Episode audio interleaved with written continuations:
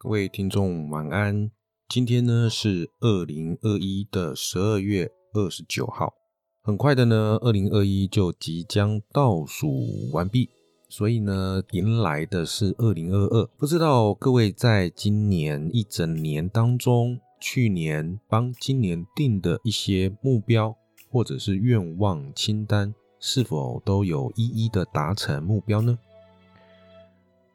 回到我自己本身，在于今年也可以说是遇到很多需要突破的困难跟困境，无非呢，我想跟大家一样，都是疫情所造成的一些困难点。但是呢，不管所有的困难或所有的瓶颈，或者是一些比较严苛的环境等等。不管怎么样，日子总是要过下去，总是需要很积极正面的想办法去突破跟解决。你们呢？你们是不是也能够跟我一样，尽量碰到问题，尽量的是积极的处理，正面的面对？不知道你在今年是否一切顺利？不知道你在今年所有的目标是不是都能？一一的达成，再过几天就即将倒数，就即将过完二零二一。在这边呢，很希望呢，各位听我 podcast 的听众，能够在未来的二零二二这一整年呢，不管你们定了什么样的愿望清单。不管是什么样的一个目标，不管是在自己私领域的部分，或者是在公事、在工作上所定定的一个目标，都能够非常非常顺利的达成并完成你们想要做的事情或者是工作。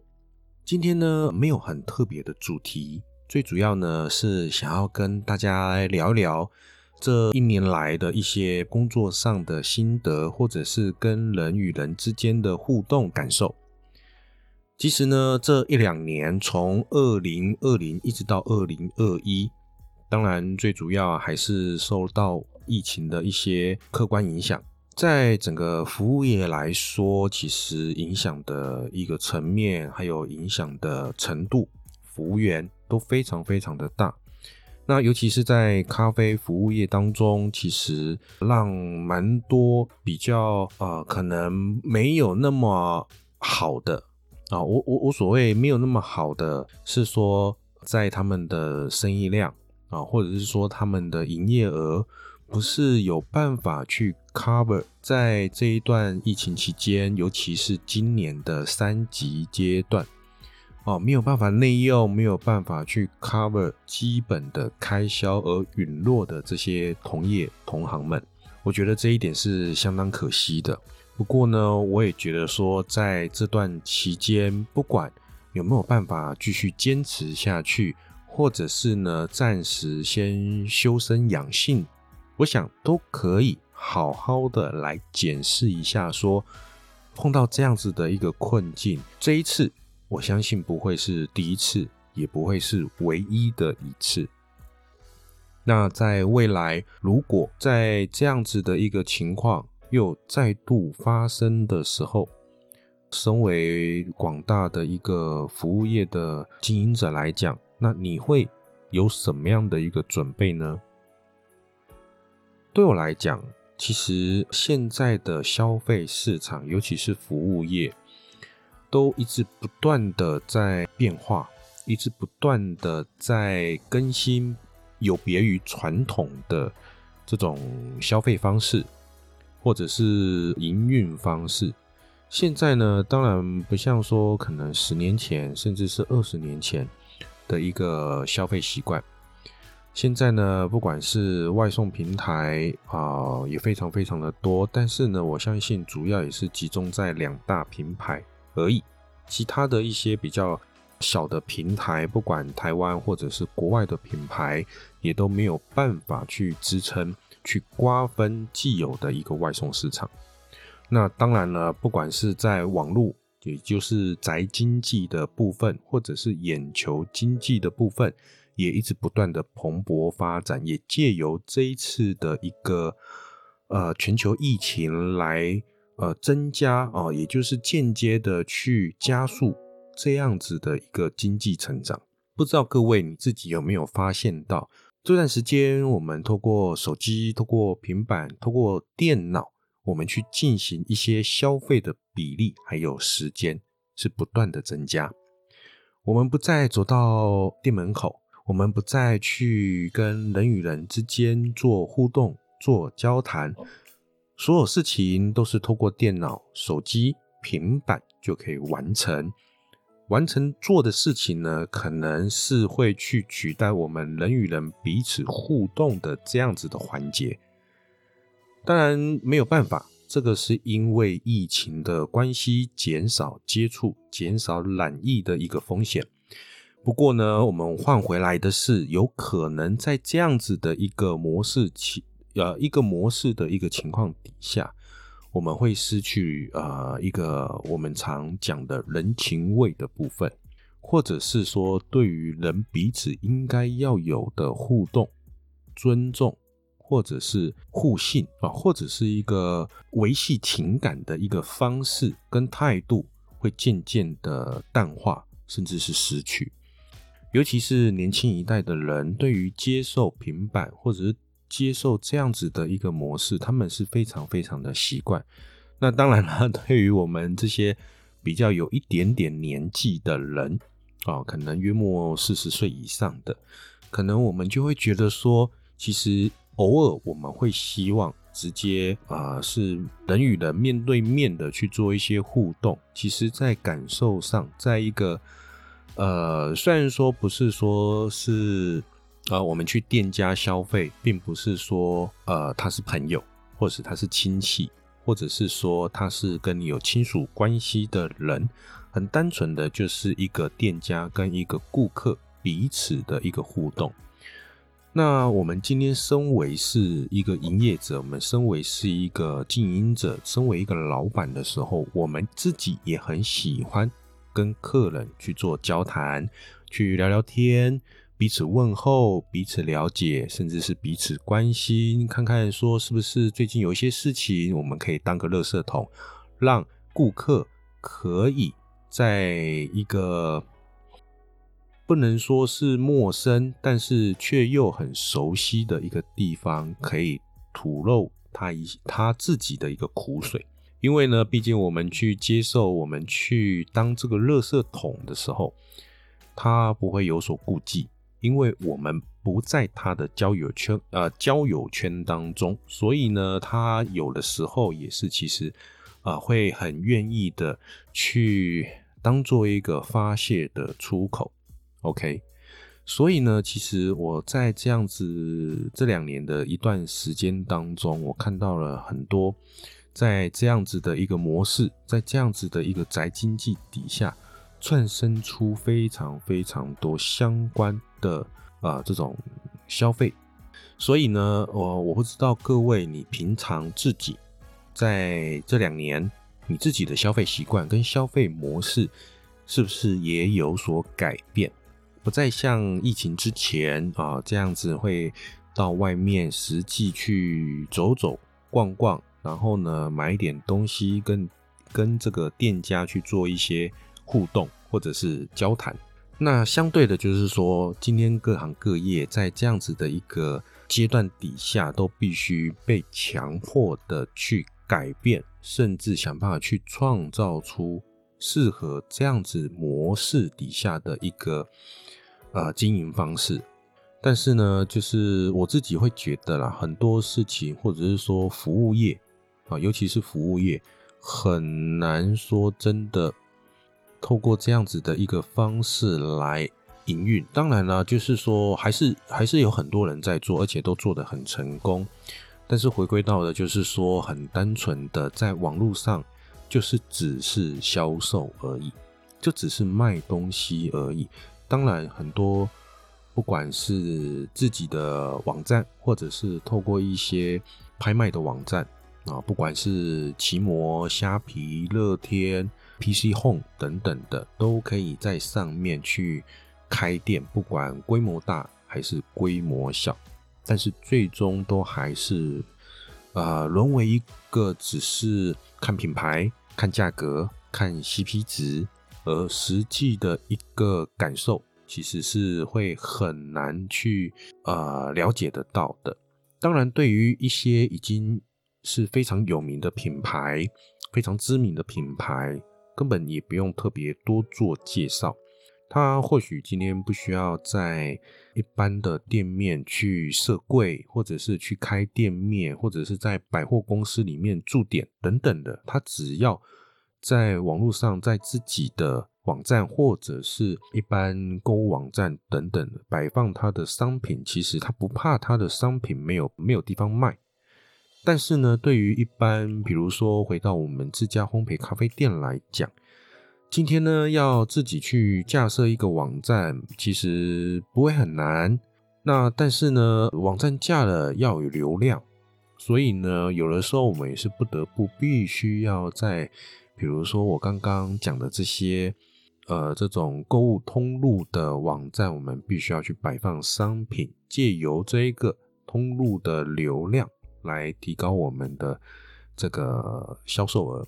但是呢，有的时候其实我们做的一个东西，如果沦为只是一个数字上的竞争，其实很难感受得到实际我们想要表达的东西。所以呢，在这段时间呢，我也呃发现了许多，不管是在咖啡店也好，或者是烘焙业也好。比较靠近我们的，我我比较靠近这个咖啡相关的，我也比较会去观察。那尤其是在这一年，我在网络上看到非常多，我自己认为可能在装潢的风格也好，或者是说在它的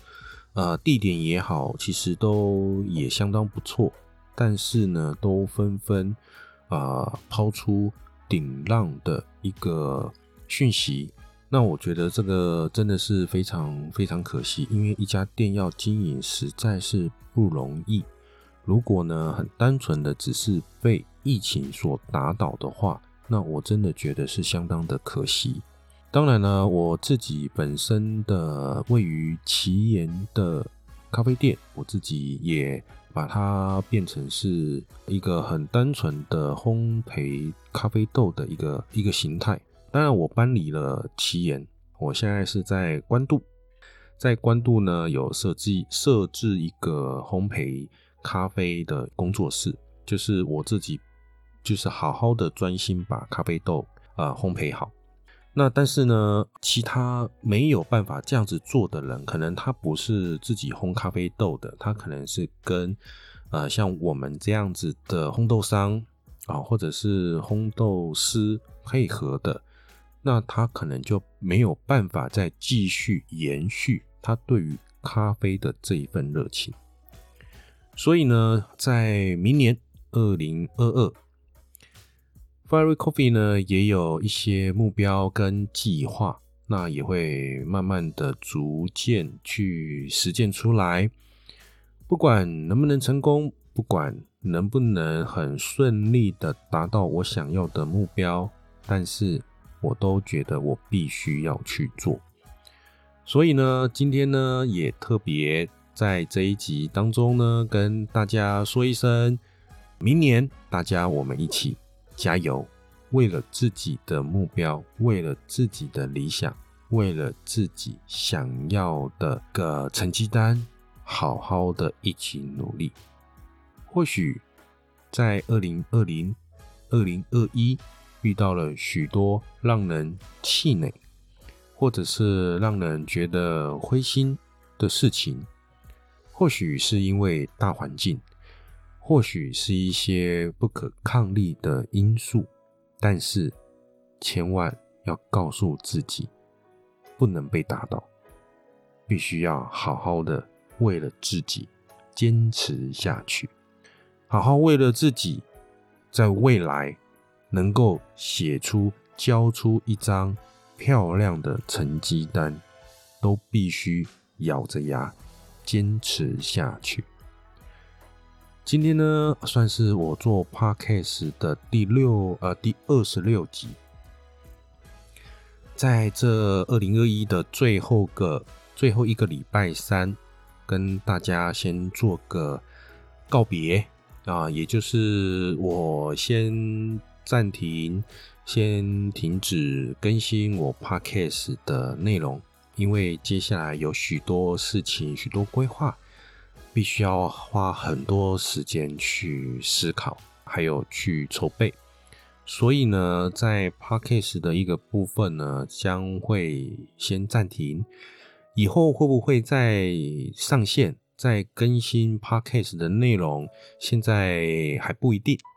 搞不好我会再回到 YT，再继续拍影片也不一定哦。那但是呢，有任何在不管是 Podcast 或者是 YouTube，如果呢我有开啊，就是再重新更新的话，不管是影片或者是 Podcast 等等的啊，我也一定会在这个脸书上面告诉大家。也希望到时候呢，有这个喜欢喜欢我制作的内容的这个不管听众跟观众。啊，能够再继续支持我们 Fire Coffee 火热咖啡。今天这一集的内容呢，当然还是一样，由我本人 Fire Coffee 火热咖啡自肥赞助。我们的品牌门市呢，位于台北市北投区跟新北市的淡水区。北投区呢，位于北投捷运站旁；淡水区呢，是位于淡江大学的后门。特约门市呢，位于关渡，在国立台北艺术大学内的土纳双麒麟。土纳双麒麟呢，是一个很特别的地方哦。它在艺术大学进去左手边呢，是他们学校的露丝草原，没错，就是白露丝的露丝。露丝草原旁边呢，啊，有几个货柜屋，那土纳双麒麟就在那里。顺便一提的是。露丝草原有三只还是两只的水牛？如果呢，呃，有兴趣到这个北投，或者是到啊台北艺术大学，可以去大草原，可以去野餐啊，哦，或者是去那边看看水牛，走一走都不错。那各门市的粉丝专业跟 IG 可以参考 Parkcase 的资讯栏当中的连接，希望有更多喜欢 Fairy Coffee 的朋友。邀请前往支持一下，品尝我所烘焙的咖啡。好的，今天呢，最后呢，想要跟大家聊一下未来在二零二二，Fairy Coffee 呢有哪些的一些规划。第一个呢，当然我们所代理的古设计的古绿杯。将于过年后，农历过年后呢，将会实际正式的一个推出，呃，跟贩售。那接下来呢，我们也有在三月份，或者是三月份可能还来不及，但是呢，我们预计在今年的呃六月，希望在六月呢，我们会推出日本制的古绿杯。那目前呢，都在筹备，都在洽谈，都在啊这个讨论一些细节。那可能会在这两三个月会进入到制作样品等等的啊，希望我们的进度能够顺利。所以呢，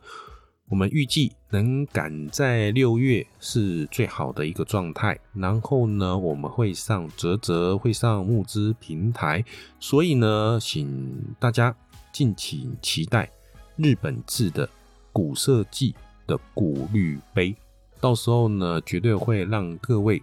为之一亮。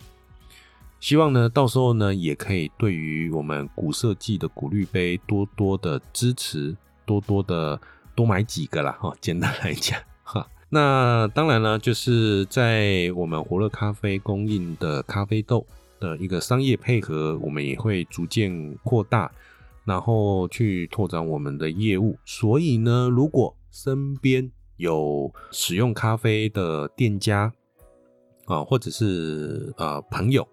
也非常欢迎呢，透过呃粉丝专业或者是 IG 可以跟我联系啊，我都可以去针对你们的需求啊，我可以提供一些样品，甚至呢，对于咖啡豆你所想要呈现的风味，我们呢都可以彼此讨论一下，然后呢再来研究说在多少的预算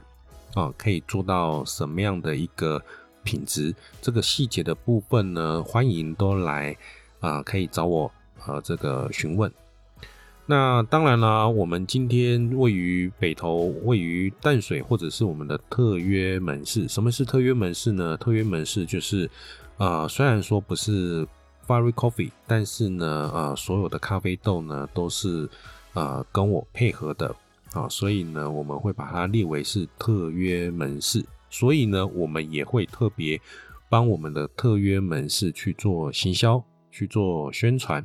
所以呢，如果说也有咖啡店或者是呃其他的，不管是早餐店、餐厅，只要你用这个我们家的豆子，也愿意跟我们一起做行销的话，那我们在行销宣传的部分呢，也会连同把你们的一个名称或者是店名，也会同时间的去做一些曝光。这个部分呢，如果有兴趣的朋友，一样可以私信给我。那未来呢？当然，我们在明年希望呢，能够再继续拓展我们 Fire Coffee 的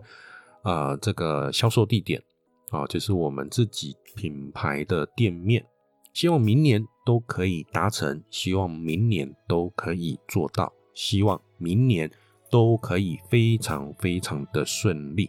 但是呢，有非常多的事情都集中在明年，所以呢，明年会非常非常的忙。在最后呢，也是希望各位呢对 Fire Coffee 能够继续支持。那也感谢从七月份一路到今天到十二月二十九号，一共二十六集的内容都一一听完的人哦，非常非常的感谢。那也非常呢呃，谢谢各位呢一路来哦这样子呃收听我的节目。在最后呢，当然不免俗的啊，要先跟各位拜个早年，希望呢各位在二零二二年能够身体健康，万事如意，心想事成，在虎年能够虎虎生风啊，那虎啸龙吟啊，就是龙吟，就是呃，我我想要表达的就是那个。